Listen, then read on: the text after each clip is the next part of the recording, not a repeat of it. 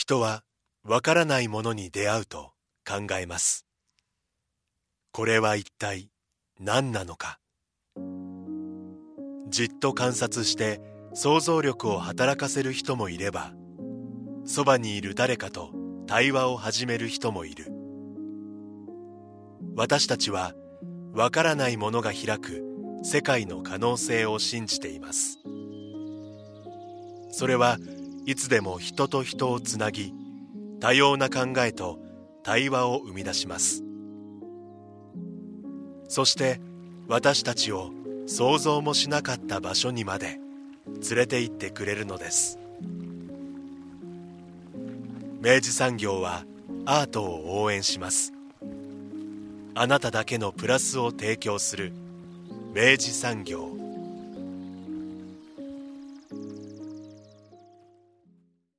明治産業プレゼンツアワーカルチャーアワービュー今週はベルクソン思想の現在。初心者たちへのベルクソン魅力入門です。スタジオには当番組プロデューサー三好です。おはようございます。おはようございます。ベルクソン。はい。うん。これねあのーまあ番組をお聞きの方もはい。ベルクソンとなっていう感じかもしれませんが、まずベルクソン思想の現在という書籍がはいこれですね、はい。あのー書士官官房というですね、はいはい。もう我らが、ええ。あのこの番組ではですねもう大変お世話になっているはい。福岡の、えー出版社がありまして、うん。えーこのですね、えっと、書士官官房さんが、えっと、2022年の12月に、えっと、刊行なさる、あなさった、えーベルクソン思想の現在という本が出ましたと。で、えっと、これは実はちょっと背景がありまして、うん。えっと、2022年、またこれあの、番組の中で詳しくあの、当たってはいくんですけど、はい。2022年というのが、えっと、そのベルクソンというですね、うん。えっと、まあ、フルネームでアンリ・ベルクソンというですね、うん。えっと、まあ、その19世紀から20世紀の、えっと、しまあ、前半に、えっと、活躍された哲学者がおりまして、うんえーこの人にまつわるですね、えっと、本がうん。2022年にうんどさっと出たんですよ。はい。えー数にして5冊ぐらいかな、出たんだと。で、えーまあ、そのベルクソンイヤーとなった、その2022年に、えっと、書士官官房で、うん。えっと、まあ、その、えーベルクソン研究者たちがですね、はい。えっと、次々にやってきては、えー2時間の熱いトークをですね、はい。積み重ねていったと。ほうで、それを、えっと、全部、えっと、書き起こして収録して、えー新録も取り、あの、入れて、うん。えー出来上がったのが、この2022年12月にできたうん、ベルクソン思想の現在という本であると。まあ対話がまとめられているそうですね。んんだから、えっと、まあ、その、さあの、定談集というか、うんうんえーまあ、そういうようなものになってるわけですね。うんうんで、えっと、まあ、僕もなので、えっと、実際にその、えー去年ずっとやっぱ本屋さん繰り返し行くわけですけど、うん。に、あの、やっぱね、折々、そのベルクソンっていう名前をですね、はい。頻繁に見てたんですよ。うんうんでもなんか、なんかあれですか？来てんの？って。最近これトレンドなんですか、みたいな感じになるじゃないですか。はいはい。で、気にはなっていたんですけど、うん。で、なんなら僕一冊は積んどくしてたんですけど、はいはい。で、なんですけど、なんかちょっと、どう登っていいもんかねっていうのは、うんやっぱりこうんう、ちょっとこう、あの、あぐねていたところあったんですけど、まあ今回、このベルクソン思想の現在という、まあその12月に出たこの本はい。を、まあ観光記念として、ええ。えー3月2日にですね、はい。えっと、カンカン坊で、えーまあその、あ、えー書士官官房がやっている、本のあるところ網代ですそう本のあるところ、網代というですね、ええ書店で、えーまあそのトークイベントを、えー予定されているということで、お、これはやったぞと。うんうん。やっと、あの、聞けるって。そうそうそう。理由ができた番組で、番組をお呼びできる理由ができたぞ なんていうところで、あの、藤井さんにご相談差し上げたらですね、はい。えーなんとですね、この、えーベルクソン思想の現在のですね、えっと、登壇者でもいらっしゃった、えーまあ、著者でもいらっしゃる、えー藤田久さんと、うん。えー平井康さんというですね、えーお二人の、えっと、まあ、教授、お二人、うんうん。えー哲学者お二人うん。を、えーお迎えすることができまして、うん。えー今回はその藤田さんと平井さん、そして、えー藤江さんをお迎えして、うん。まさしくそのベルクソンというですね、えっと、この大いなる山をですね、はい。登るにあたっての、ええ。まあ、その入門編をですね、ええ。あの、お聞きするというような、あの、放送にしていこうかなということになっております。あの率直に感想をお伝えすると楽しい山登りでした。めちゃくちゃ面白かったね。えー本当に。いや、あの、番組初でこの哲学ど真ん中のですね、ええあの、トピックにまあ、触らせていただくというところで、ええ結構僕もですね、こう、背筋伸びる思いで、こう、はい。緊張してたんですけど、えこんなに面白いのかっていう感じでしたね。なので本当ね、あの、これ番組聞いていただくと皆さんもですね、うん哲学っていうものの、あの、なんかね、こう、イメージも変わっていくんじゃないかなと思うので、ぜひちょっと楽しんでいただきたいなと思います。それではインタビューの模様をお聞きくださいえ今回はお三方にご出演いただきたいと思いますまずはもうこの番組もうレギュラーと言ってもレギュラーです。過言ではないと思いますが、はい。少子官官房から藤江さんですよろしくお願いしますよろしくお願いします。ご無沙汰してます。髪色がね。髪色がね。そうやっぱそこに。そうなんですよ。金髪のね、あはい。もう鮮やかな金髪になって登場しまして。え。えまあリスナーの皆さんはねもともと黒だったって知らないからあれなんですけ そうです。ど我々びっくりしまして、ねえ。あよかったらじゃあ藤江さんからあのお二方ご紹介いただいてもよろしいですか？わかりました。えっと、今日があの、弊社から、あの、書士官官房から、えっと、2022年の、あの、年末にはい。刊行になったベルクソン思想の現在という、はい。あの、書籍がありまして、と、この書籍が、あの、5名の、あの、ベルクソン研究者の方の協調の本なんですけれども、はい。えっと、檜垣達也さん、平賀由紀さん、米田翼さん、で、残り2名、で、この本を、あの、作る、本当に大事なお二方が、まあ、福岡にいらっしゃって、はい。えっと、まず、お一人目が平井康さん、はい。で、もうお一方が藤田久さん。あの、平井さんは、えっと、福岡大学で教えてらっしゃって、藤田さんは九州産業大学で教えてらっしゃる、あの、ベルクソンの研究者です。はい、えー藤田先生はスタジオにはいお越しいただいておりまして、平井先生はリモートでつないで、はい。えー伺っていきますよろしくお願いしますよろしくお願いします。よろしくお願いします。哲学そうなんです。ね番組としては多分初めてになるんじゃないですかね。えーあの、本当にこんなに哲学ど真ん中の、はいあの、研究者の方をですねええ、あの、しかも2名いきなり、ええ ゲストにお迎えさせていただくっていうのは、ええ本当にこう今までなかったことで、はい僕らももう、あの、改めてこうちょっと背筋が伸びる思いなんですけど、あのごめんなさいまずはですね、はい。本当に僕はもうど素人なんですけどはい。例えばうん。小学5年生にうん。哲学とはどういうものだって説明するとしたらうーんなんてお伝えます。そう確かにね。はい。えっとですね、どんな話からしますかね。例えばですね、あの僕小学校6年生の子たちに哲学の授業をしたことあるんですけど、はい。その時にあのお話しするのは、えっと一番すごく簡単に言うとまあ常識を疑うことがまあ哲学だっていうのがまあ哲学の一番最初かなっていうふうに思ってるんですけど、うん。まあそれもちょっと子供には分かりにくいじゃないですか、うん。うん常識を疑うとか言っても。はい。それでそこであの藤子不二雄の漫画があって「うん。あのミノタウロスの皿」っていう漫画があるんですけど、はい。でその漫画はあのある星に不時着してあの、えー、と人間がですね。はい。で不時着したらあのその星は実は、えー、と牛が人間だっていう。うんで人間が牛だっていう。うんということはつまり人間が牛に食べられるっていう星なんですよね。でそうするとあのその人間普通だったら食べられちゃうわけじゃないですか。はいでその星の、えっと、牛だからつまり人間と美少女なんですね。はいでその人とパイロットが恋に落ちるんですね。好きになっちゃう。だけどその女の子は食べられちゃうわけですよね。はいそれでそれを見た時に「これどう思う?」って聞くわけですよね子供たちに。はいでそしたら「いやかわいそううん 女の子食べられるのかわいそう」みたいな。だけど自分たち普段やってることはうんお肉平気で食べてますよね。うんでなんなら「いやそれはもうしょうがないんじゃない?」とか、うんで食べられるまで牛を可愛がるからとかっていう話するじゃないですか。でそれを見た時に初めてあなんか自分が普段常識だって思ってることが結構実は自分で作ってるだけで、うん。当たり前じゃないかもしれないみたいなそういうのをどんどん考えていくのがなんか哲学の一番最初かなっていう、はい、はあ。そんな感じで、はい、平井さんはどうですか？ああ、もう大体、あの、藤田さんがおっしゃってくださったんですけど、やっぱり当たり前を、あの、作り直す。うん。やっぱり当たり前って僕たちが今持ってるものって、やっぱり、あの、もともとあるものじゃなくて、やっぱ作って、作られてきたものなので、うん。でそれは、だから、場合によっては、あの、アップデートする必要があったり、うんあの、おかしなところがあったりする、しうるわけですよね。なんで、その、あの、僕たちが当たり前だ、当たり前に分かったつもりでいることが、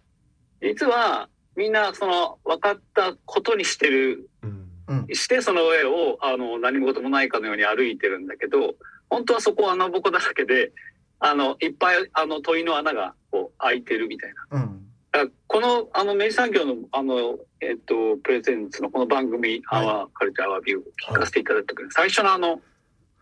なんていうんです、ナレーションはいはいはい。でえ佐藤さんのあの声の、。人はそうそう、わからないものに出会うと考えるって、はいはいはい。あの、うんこのアートにつなげる文脈で、はい。あの、この問題設定されてると思うんですけどええ、まあ僕自身あの、実は、えっと、美大出身で、で、哲学に、あの、進進んだんで、武蔵野美術大学の油絵科を出てから、あの、遅く、遅まきながら哲学を志して、哲大学入り直して。うんで、僕の中ではそのアートの活動と哲学の活動って、え非常に似てるっていうかもう同じ気がするんですよ。うん。でやっぱりその、当たり前だと思ってるものをうう揺るがしてみたり動かしてみたり、で一回分かったつもりのものを分からないにこう差し戻してあげて、うんそうしてあげると世界がもっとこう輝くというか、ざわめき立つじゃないですか。こう、うんうん。分かんない、分かんなさで。うん。で、それのなんか世界の見え方が変わる体験っていうのを、やっぱり提供し続けるっていうか、それが哲学の使命かなっていうふうに僕は思っていて、だから、あの、今、藤田さんがおっしゃったこともそうですし、そういうこう、個別具体的なことでいっぱい前提にしちゃしちゃってることがあるんですけど、それをこうなんか動かして、あの、わからなさをちゃんと楽しめる、なんか大人を作りたいみたいな、そういう、あの、意味では、結構、この番組のあの趣旨とがっつり、もう、もう、久々にときめきました。ねなんか番組聞いてね、いくつか聞かせていただいて、本当にいいなって思いましたよね。あうの、んそうそうちょっとなんかこのラジオっていうことで言わせていただくと、フランスって、うんあの、僕たち、あの、ベルクソンってフランスの哲学者なんですね。はい。で、フランスって結構この哲学のラジオ番組ってあるんですよ。へえ。1時間延々ある哲学者について専門家が話すっていう 番組が毎日やってますよね。そうもうね本当にマニアックそのものっていう番組があるんですよね。でそれが何十年もやっぱ続いててやっぱで僕たちそれフランスでこう研究してた時にまあごくそれは当たり前として聞いてたんですよね。で日本帰ってきてみてこうほぼほぼねそのふ深掘りするっていう番組がないんで。うんそれがね残念だなって思っててで今回、はい僕たち本当ちょっとなかなかそういうラジオから離れちゃってたんですけどこういう番組があるよっていうのを教えていただいて聞いてみてなんか懐かしい感覚っていうかあこれこれみたいな。それに、いや、こういう番組があること自体がすごい誇らしいっていうか、うんあの、うん、素晴らしいことだなって思いましたね。ね、しかも福岡にね。そう、しかも福岡に。うん、もう今プロデューサー三好から感類が、はい。泣きそうですね。めちゃくちゃ嬉しいです。いや、これは本当にあの、お世辞とかなんでもなくて、ありがとう実際ね、藤田さんとはもう聞いた直後から二人で話して、すごい番組だね、つって。あれ聞きました、これ聞きましたって話して。ありがとうございます。いや、今までむしろしあの知らなかったことが恥ずかしい。ねいやもういやいやいや4ありがとう年間何をしてたんだって。でもやっぱフランスはそのそれこそティーンエイジャーの頃からも普通に教育として哲学を取り入れているんですよね。日本はほとんどですもんね。そうなんですよね。そうなんでやっぱその今あの平井さんにも振っていただいた通りやっぱその分からないことみたいなものへの対峙の姿勢みたいなものが、まあ、あのやっぱりその例えば日本のやっぱその教育みたいなことで言っても、まあ、その受験勉強みたいなことで、まあこう何っていう問題に対してはこう回答するんだみたいなことのある種のこう定型をこう積み重ねていくだけで、うん。なかなかこう自分で問いを立ててこう自分でこうそれとあのもがいて、うん。あのまあ編み出すみたいなことっていうことの機会がなかなかないのかなっていうところもあって。でそれが結構やっぱその今のアートみたいなもののげ特にやっぱ現代アートみたいなところのあの立ち位置のちょっとこうあの決まらなさというか、うん。社会の中でのこうなんかどう見ていいのかわかんないみたいなところでこうハードルが高くなってしまってるところ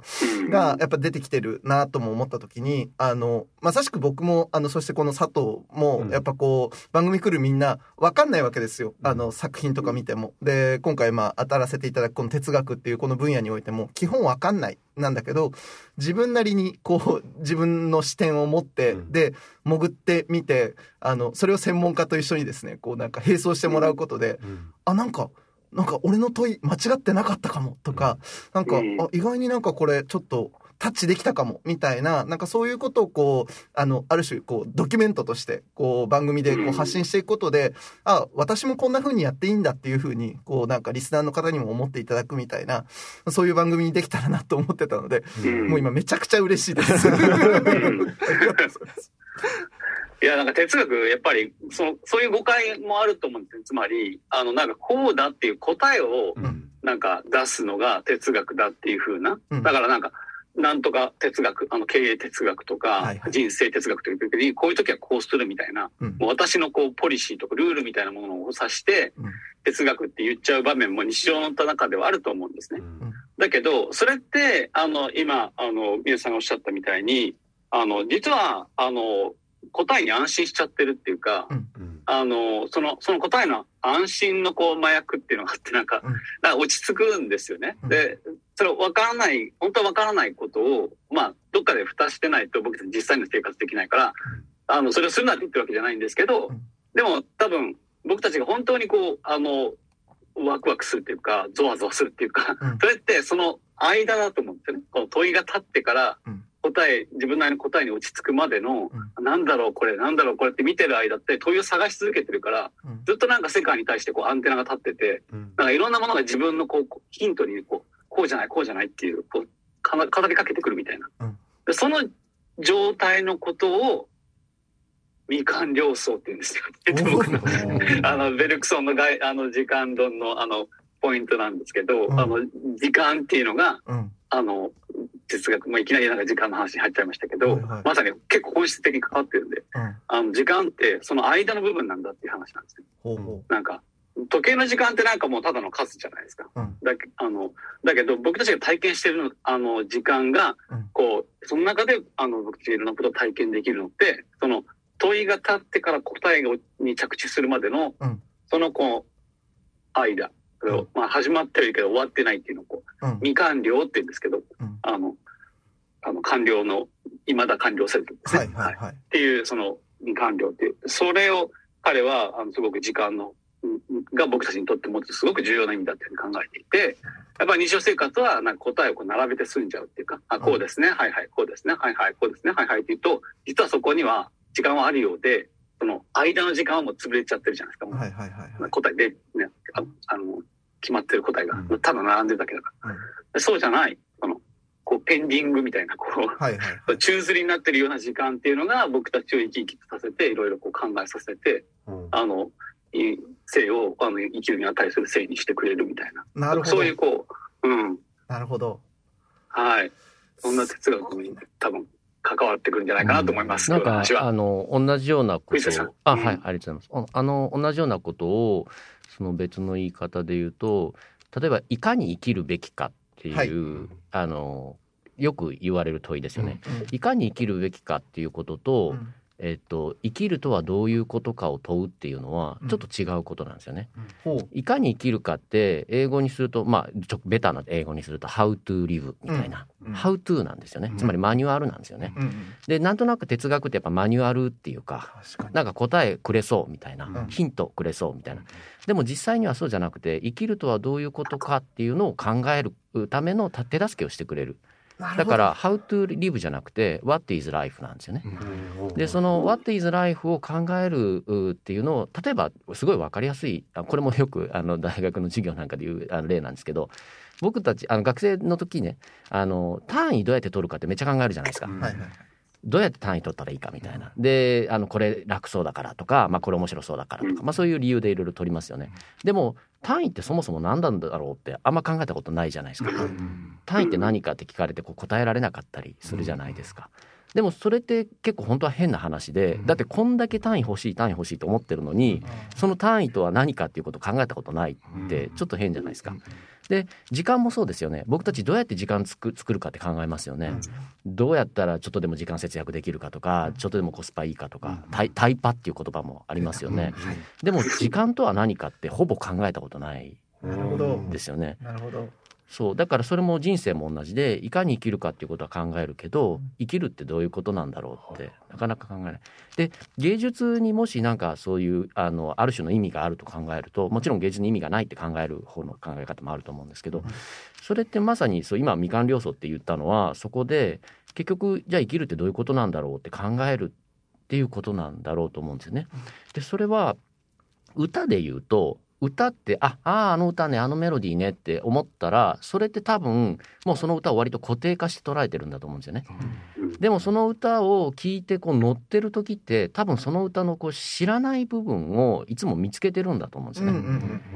だから僕学生にいつも言うんですけど全く同じ歌なのに大好きな歌って何回聴いてもいいよねってでそれはなんでなんだろうって言うんですよね。でそれって、うんそのなんでそれが毎回同じ歌？でも嫌いな歌とかあの興味ない歌って何回も聴くの耐えられないじゃないですか。うん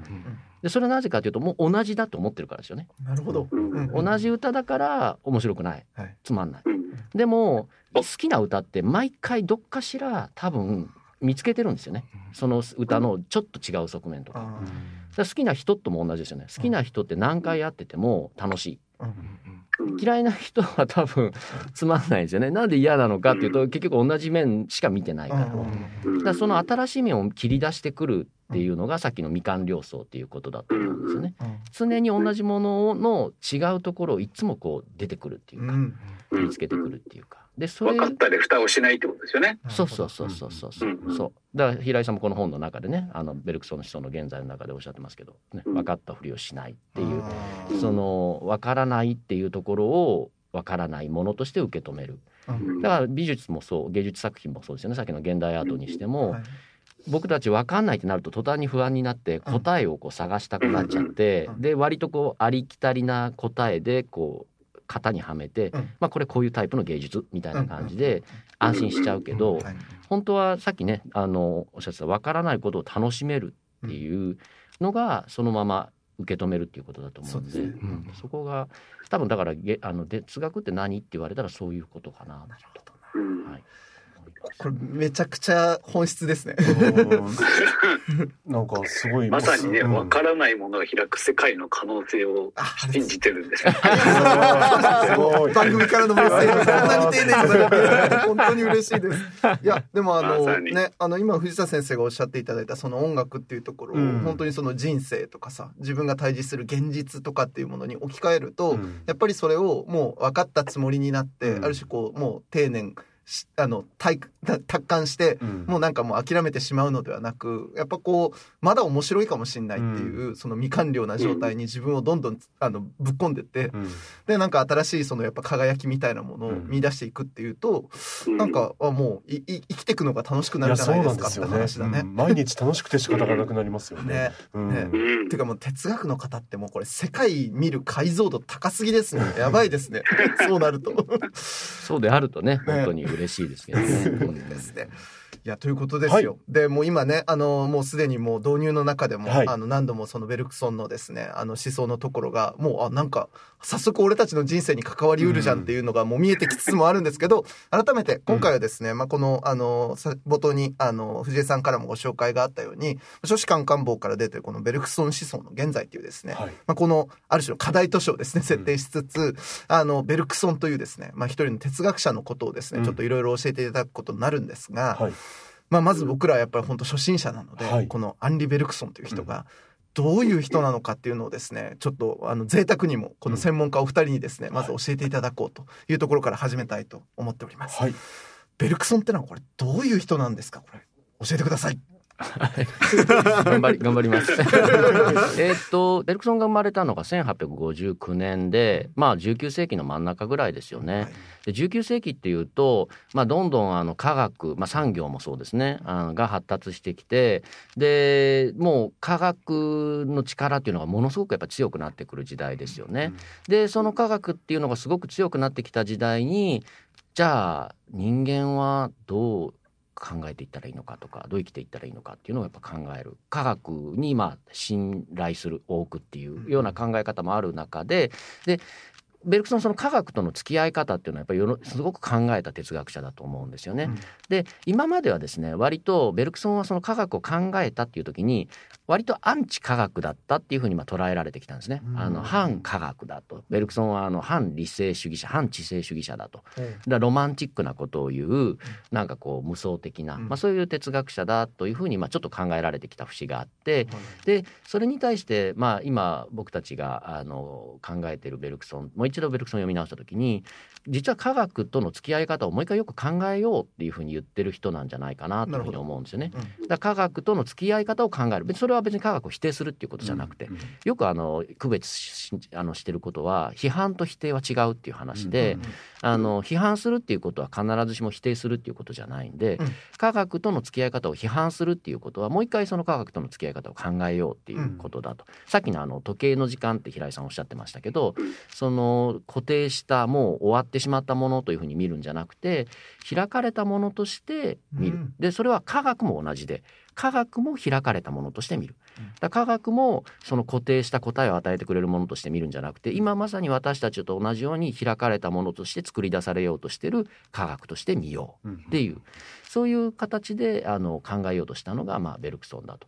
時代としてはですねちょうど彼が最初の本出すのがあのパリ万博の頃で、やっぱり万博ってその当時の最先端の科学をこう見せるっていう状況なわけですけど、万博のあの科学って面白いですよね。なんかちょっと見せ物的な部分もあるじゃないですか。すね。はい。あのどんな万博でもそうですけど、ええ。そこってまさにこう科学がちょっと開かれたものとして提示されるっていう部分があって、まあ、アートとね近い部分で置かれるっていうこともあるでしょうし、そういう中で、えっと、哲学をまあ始めた人。時代状況でいうとあのベルエポックっていう、うん。あのすごく華やかな、うん。まあ、フランスの文化がこう一番まあ咲き乱れてるって言われるような時代でもありましたね。それがまあ前半部分っていう感じですね。平井さんなんか付け加えることはあります？いろいろあると思いますけど。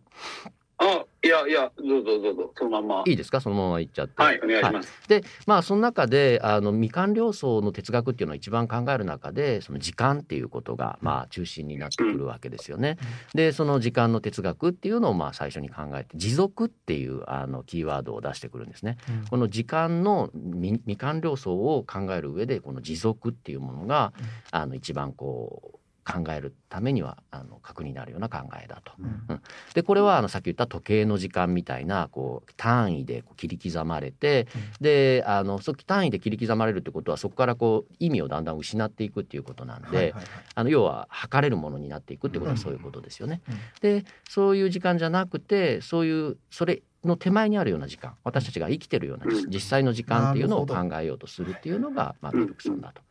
でそれからですねだんだんその時間っていうのについて考えると私たちが生きてる時間って例えばあのメロディーで考えてもいいんですけどリズムで考えてもいいんですけどあの私たちの時間って必ず記憶を伴ってないと私たちの時間にならない例えばあの認知症の方、まあ、極端な認知症の方って前の瞬間のことを忘れちゃってるわけですよね。でこれもし前の瞬間を全部忘れていくと私たちっていう人格が成り立たないわけですよね。はい。私たちがこうやって私たちとして今いるってことは、うん。私たちの記憶とともにいるから私たちなんで、だからき時間のことを掘り下げていくと記憶の話につながっていくわけですよね。うんうんそれでまあ2冊目の本でその記憶とは何かっていうまあ実はこれ結構な難問で、でまあベルクソンの本の中で一番難しいと言われてる本なんですけど「物質と記憶」っていう本を書きまして、でそれがまあ2冊目ですね。でさらにまあそこから深めていくと今度やっぱり生命とは何かっていう話になりましてで当時その生命を考えるときにやっぱ進化論っていうのを考えなきゃいけないっていうことで「創造的進化」という本をまあ書くと。はいいう感じですね。でここまでで一応あのベルクソンのあの大きな流れっていうのができたんですけど、ここまでの話って結構やっぱりその開かれた、うん。あの常にこう未完了層を生きる人間っていうところが、うん。あのキーワードになってくるんですけど、それがですね1914年に第一次世界大戦が起こるんですよね。うん。で第一次世界大戦起こると人間未完了層でこうすごく切り開かれた新しい面ばっか見てるっていうわけじゃなくて、やっぱ全く逆の側面あのそれこそまあ固定してみるっていうか、でまあ残虐なこととかもたくさん起こったりするっていうことが分かってきてこういう人間の両面とどう向き合うのかっていうことをやっぱ考えざるを得ないっていうことになってきてそこでその社会問題とかその道徳的な問題と向き合うっていうことでそれが、まあ、彼その実際そういうことを考えながら、えっと、当時で言うとあの国際知的協力連盟みたいななんかそういうのも作ってる今のあのユネスコの前身にあたるようなその国際機関のあの初代の議長とかになったりしてそういう国際問題に文化的に介入するっていうようなことも、まあ、頑張ってやろうとするっていうその中でこう自分の哲学も進めていってで最後にあの1932年ですねにあの彼のその最後の大きな本「道徳と宗教の二元線」っていう本を書くんですけどそこではあのそういう道徳とか宗教っていうののネガティブな面とそれからまあポジティブな面っていうのの両面をこう見ながらあの考えていこうっていうような施策を展開してると。はいそんな感じになります。なるほど。私めっちゃこうもう差し込ん。で聞きたいことが山ほどある。めちゃくちゃ面白いですね。なるほど。いやあの僕も実際あの今回このベルクソン思想の現在っていう本をあのまさしく今ご紹介いただいた4冊の本を軸に、あの展開されている本で、まあその1冊ずつをこうあのそれぞれのあの著者さんたちがこう集まってですね、こうあの対談されていく様子があの展開されている本で、であの今お話しいただいてあやっぱりそうだったかと思ったのが最初こう時間っていうところを入り口に、まあ、そのベルクソンが、まあ、まずその問いを立てたところから少しずつ本当にまあご紹介いただいた通りなんですけどそれが記憶っていう話になったりとか、こうあのそこからこうどんどんどんどんこう進化論とかっていうほどの話になってってみたいな、なんかね本当にこう流れがある作家だったんだというか、あのそこのこう追求していく中でこういよいよ本当にこうあの生きるとは何かだったりとか、うん、こう世界世界とのこう向き合い方みたいなものにどんどんどんどんこうタッチしにいっているようなそんな作家だったんだなみたいなことがあったので、こう今の導入はもうめちゃくちゃ分かりやすかったです。うんうん、あとノーベル賞も取ってますね。あそうなんですか。そうですね。うん、結構あの当時のあのいろんな影響力を持っててアインシュタインともあの対話してますし、なんかすごくあの社会的にもねあの戦争にも実は関係してたりとか、うん、あのまあ、詳しくはねあの年譜にも長所書いてますけど、うん、結構あのいろんな形で影響力を持った人なんですよね実は。うんノーベル賞っていうとねあのノーベル賞って実はあの文学賞しかないんですよね、うん、あのノーベル哲学賞ってなくて、うん、ノーベル文学賞しかないんででも当時はあの哲学者も結構受賞できて、えー、なのでまあ哲学者の中でもそういうちょっと文体的に文学的な要素も持ってるとか、非常にこうあの文学的な影響力があるっていう人が結構受賞してたり、はい、するんでそういうあのまあ、書き手としてのベルクソンっていうのもすごくやっぱ注目されてるんですよね。だから日本では実は結構昔からベルクソンは読まれてまして、もう本当にベルクソンが生きてた頃から日本でもすごく影響力があってであの有名な人でいうと例えばその哲学者の西田喜太郎ですとか、まあ、そういう人たちも、えー、ベルクソンの影響を受けてますしあともう少し一般で有名な人でいうとあの小林秀夫とかですね、批評家の、はい、そういう人たちにも影響を与えたりですね。あとまあ有名、まあ、あの九州ちょっとゆかりかもしれませんけど稲垣太郎とかですね、えー、そういうあの人たちにも影響を与えてますし、はい、非常にその文学とか芸術の人たちにも影響を与えてますね。はい、いやまさしくこれでですよ、はい、あの今回まあこの本が出るきっかけにもなったんだと思うんですけど、はい、あの実はですね福岡が、あのまさしくこの藤田さんと平井さんがいる、このあの縁からも含めてですね、実はベルクソン研究のですね結構な爆心地であると いうことがありましてこれ PBJ というですねあのプロジェクトがあってこれちょっとご紹介いただいていいですか？あはいあります。えっ、と Project Bergson in Japan っていうですね、まあ、2007年ぐらいに立ち上げたあのプロジェクトなんですけれどもあの今までやっぱり哲学研究特にその西洋の哲学っていうのは、まあ、あの西洋から最新の流行をこう輸入してでまあそれをなんかあの紹介するみたいな輸入業者的な位置づけが結構大きかったと思うんですよね。でもだんだんやっぱりあの僕たちもこう国際化が進んできて、まあ、日本のベルクソン研究の蓄積もあって、まあ、我々だってちゃんとこう研究してて自分たちなりにやっぱりベルクソンっていうものをしっかり読んでて、うん、その僕たちがどうベルクソンを読んでるのかっていうのも世界にこう発信していきたいっていう気持ちがあってこう世界のいろんな研究者たちと互角にやりたいっていう気持ちがあって、それでまあちょっと今までのやり方を変えて一緒に発表するみたいな一緒に研究するみたいな、えそういうことを立ち上げたのが2007年っていうことになりますね。ね。でそこからあの、まあ、15年やってきたんですけどその中で、まあ、だんだん僕たちもあの研究者としてそのキャリアを積んできた時にあのたまたまなんですけどこう福岡にやってきてですね、でまあ、僕はその九州産業大学でで、まあ、平井さんは福岡大学で、えーやるということになってきてでこれ何が良かったかっていうとやっぱりこの距離が近いっていうのはですね、まあ、これ福岡ということもやっぱあったと思うんですよ。っていうのは東京であの東京だってやっぱりいっぱいの研究者いるんですよ、はい。あのベルクソン研究者いるんだけど、えなかなかこういうこうち関係性の近さみたいなものが多分作りえなかったのはもしかしたら地理的なこともやっぱり大きかったのかもしれない。うん。それでまあ僕たちだから今でもそうですけど一緒にこう研究やったりしてもう距離が近いからパッと行ってうん。でこれ一緒になんか研究してパッと終わって帰るみたいなことが可能になってで外国人もですねあの呼んできて外国人と一緒にこうみんなでこうセッションしてうん。であの研究会をやるっていうのがすごく身近な距離でできてそれもすごいやっぱり良かったんだと思うんですよね。研究の活性化っていう意味では何かそのこともやっぱり関係してたんですかね。うんあと、アジロさんの存在も大きいですよね。そ 急に来まう、すね。ちょっと静かにしてた。ら いやまさしく多分藤江さんは今回このやっぱりこの本をあのあの、まあ、出版されるにあたって、まあ、その PBJ のですねやっぱあの活動だったりとかあのあとまあこれ2022年が、まあ、その非常にこうベルクソン関連の書籍がこう集中した1年であったっていうこともあったと思うんですけどそのあたりちょっと藤江さんにもお話をお伺いしていいですか？そうですね。えっとあの後書きであの藤田さんが、はい。あのこの本の成り立ちについてはあの書いてくださってるんですけど、ええ。ちょっと、まあ、込み入ったというか、はい。少し長くなるかもしれないんですけど、ええ。あの宮野真紀子さんっていう、はい。あの久喜修造のあの研究をされていた、あの福岡大学の,、まあ、あの研究者がい。らっしゃって、その網代っていうものができて、まうん。あ、網代っていうのはあの福岡の天神にある書店なんですけれども、えっと、海外文学と、まあ、シーカはい。をメインに、まあ、ほぼその本だけうん。が揃った、まあ、文学の書店なんですけれども、はい。その宮野真紀子さんがあの自分のあのご本を出される時に、あの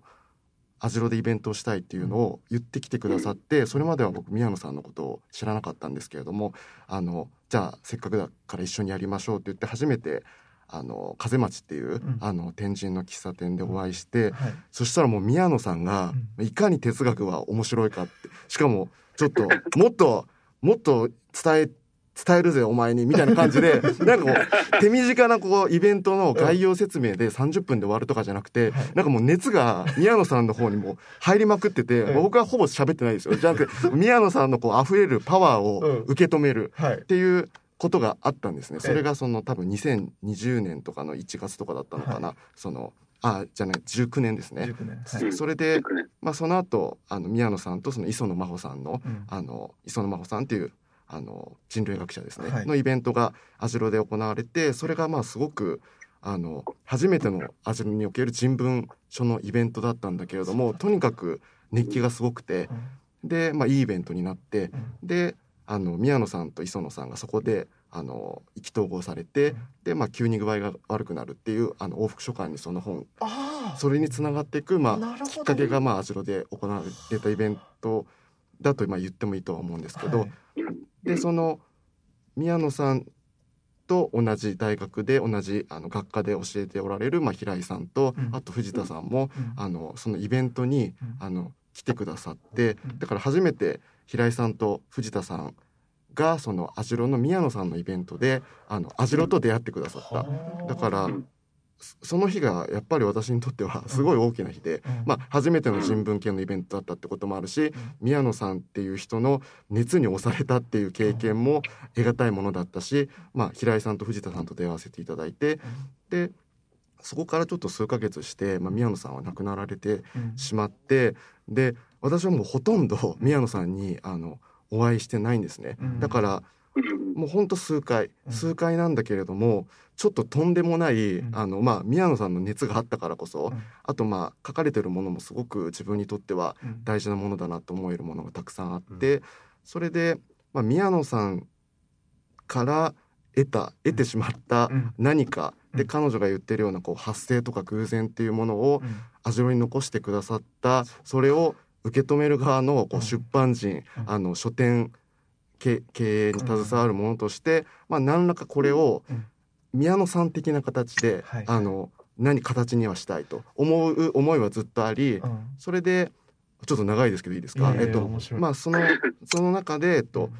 福岡大学で、まあ、うん。宮野さんが亡くなられたので、研究室をこうあの片付けなきゃいけないっていうことになって、はい。まあ、平井さんにお誘いいただいて、うん。で行ったらすごいびっくりしたのが、その宮野今の話だと、うん。あのシーカと無縁っていう感じもちょっと出してしまったんですけど、うん。研究室にものすごいシーカの方もたくさんあって、だからなんかこうあの出会いは必然だったんだなとか、もっとなんかシーカの話したかったんだなっていう思いは強まったんだけれども、まあ、その片付けで私もいくつか本をいただいて、うん。で夜平井さんと藤田さんと3人でうん。あの福岡大学の近くの,、うん。あの居酒屋で、ええ。あの打ち上げを打ち上げっていうか、ええ。あの忘年会みたいなことをはい。した時に、ええ。あのこの短著あの、うん。今三好さんがおっしゃってくださった2022年がベルクソン出版イヤーだったっていう、はい。まあ、その中心はあの平井さんのうん。あの短調藤田さんの短調。で、はい。あと他の方々の短調なんですけれども、えなんかそれを出す予定はあるんだけどっていう話をおっしゃってええ。だけどまあ今日はすごくお話分かりやすくしてくださってますけれども、えはい。すごく難しい面ももちろんあの本では展開されていてうん。もう私もちょっとうん。なかなか歯が立たんなっていう思う部分もあったので、はい。あのそれだったらその。まあ、その宮野さんの片付けの後で気持ちがちょっと熱くなってたっていう部分もあるけれど、あの何か一緒にお仕事できたら嬉しいってことをお伝えしてそれが本当に2年後に、うん。あの2000 2000それが20年の末だったと思うので、2年後にすごく宮野さん的でもありうん。ベルクソン的でもあるとなんとなく私も知らないなりに思うようなうん。すごく変わった本と言ってもいいんだと思うんですけどなんかこう出会いに貫かれたうん。本がうん生まれてしまってうん。だからなんかその編集者としてうん。なんかこういう奇跡的な、うん。まさにこう時間を捕まえに行ったような、うん。あのちょっとなんていうか人生の中でもうん。こんなことがあっていいんだろうかと思うような、なんか節目に立ち会わせてもらったような気がしていて、うん。なんかそれは、なんていうか会社としてもうん。個人としても、アジロっていう場所にとってもうん。すごく得難いことだったなと思ったんですけれどもなんか質問には答えてないですね。いやいや 伝わります。あの宮野さんがご研究されてあったのはこの久喜修造ってあのまさしく偶然を取り扱うあの方だったから、まあ、まさしくその偶然をこう宮野さん発動でどんどんこうつながっていってで結果この本になってった。だし今この場になってったっていうことがちょっとすげえなって思ってですね、こんなことってしかもあるんですね空気修造はもうベルクソンのあの訓導を受けてますからね。あそうなんですね。はい。うん。なんでもうその辺もすごくつながりがあって。僕はあの浜口竜介監督って映画監督が好きなんですけど、うん。その人があの「偶然と想像」っていう映画を作る時に久喜修造の本を結構読んだっていうことをうんきっかけにあの久喜修造に初めて手出してあまたこれなかなか歯が立たんやつやと思いながら あの戻り打ちながらちょっとだけ読んだんですけどだったのでなんかその辺も含めてあつながっていくんだなっていうのをちょっと改めて感じたところでした。実はこれ3月2日にですねはこのイベントがあるんだというわあけですよ。スムースな導入ですね。そうなんですよ。ということで、これ、ちょっと藤江さん、この続きが聞きたいっていう人にはどうすればいいか教えてやってくださいよ。もうまさにそういう そういうことであの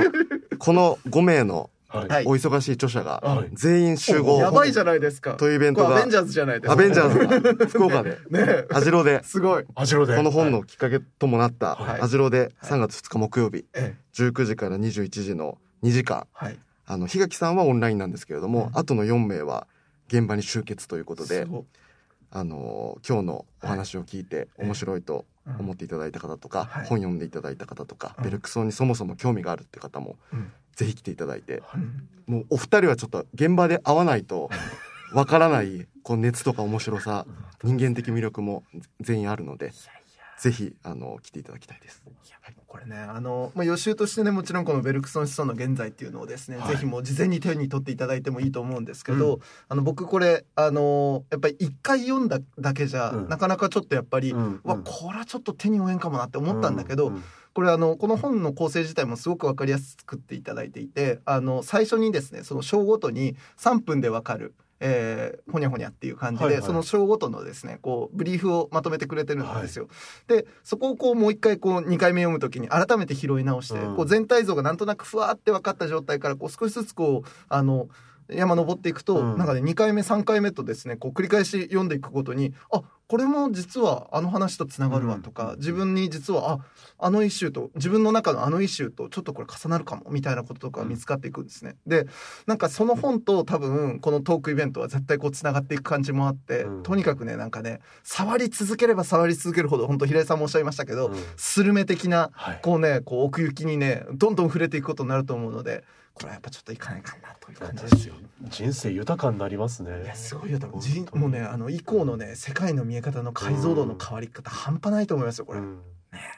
ちょっとこれ。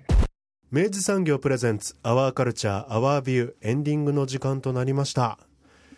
本当にあの豊かな時間だなって思いました僕は。もうねめちゃくちゃ面白いの。だし、うん。もう本当にもうね時間さえ許せば、ね。一個一個のもう投げかけていただいたもの、うん。呼びかけに対して呼びかけに対してね。もうね全部あのえそれってつまりこういうことですか？とか、うん。えそれってこの話とつながりますよね？みたいな、ね。こう自分のあの今やっぱりか興味関心あることと、うん。なんか接続できるぐらいの射程が広い。だしまあなんかそのやり取りが多分哲学なんだろうなってそうねね。そうね思いましたしやっぱおお二人が本当に分かりやすくご説明いただいたんで、いやもう本当に、うん。あのもうここういうこういうここういうことをですね、え。この番組はやっていきたい、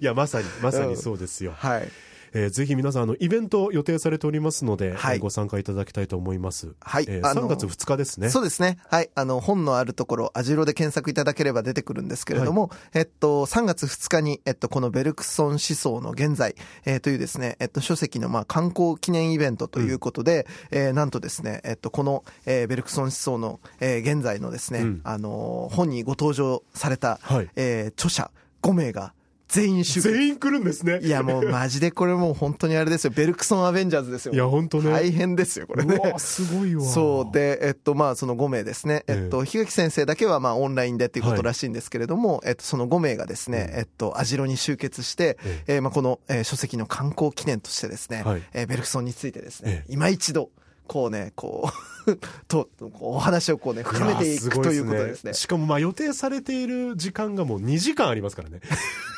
絶対足りないとは思うんですよ。こんなんもうそれでも足りないとは思うんですけど。こんなんもうね、えもう瞬間ですばい。すごいイベントですね。これ時間を取り扱ったベルクソンとしたらね、この2時間をいかに引き伸ばすかっていうね。すごいですよ、これはね。絶対必見だと思いますね。夜7時スタート予定。はい。はい。あの、あの、詳細はですね、うん。あの、本のあるところ、アジロのですね、ホームページから、えっ、と、イベント情報の、えっ、と、まとまったページが、うん。えーリンク先がまた用意されているので、うん。あの、そちらチェックいただければ、多分、あの、放送の時に、もしかしたらね、うん。もうね、チケット売り切れてるかもしれませんがぜひちょっとチェックいただければと思います。はい、ぜひご覧ください。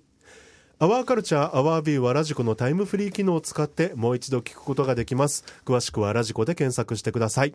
そして番組の特集はポッドキャストでも聞くことができます。Spotify ほか各チャンネルで随時更新しています。詳細はラブ f m のホームページからご確認ください